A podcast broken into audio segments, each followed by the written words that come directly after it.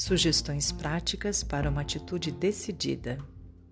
Querer é poder. Quem sabe você está querendo parar um hábito que já não lhe faz bem. 2. Use a sua força de vontade para fazer afirmações positivas e construtivas para a sua vida. 3. Seja proativo.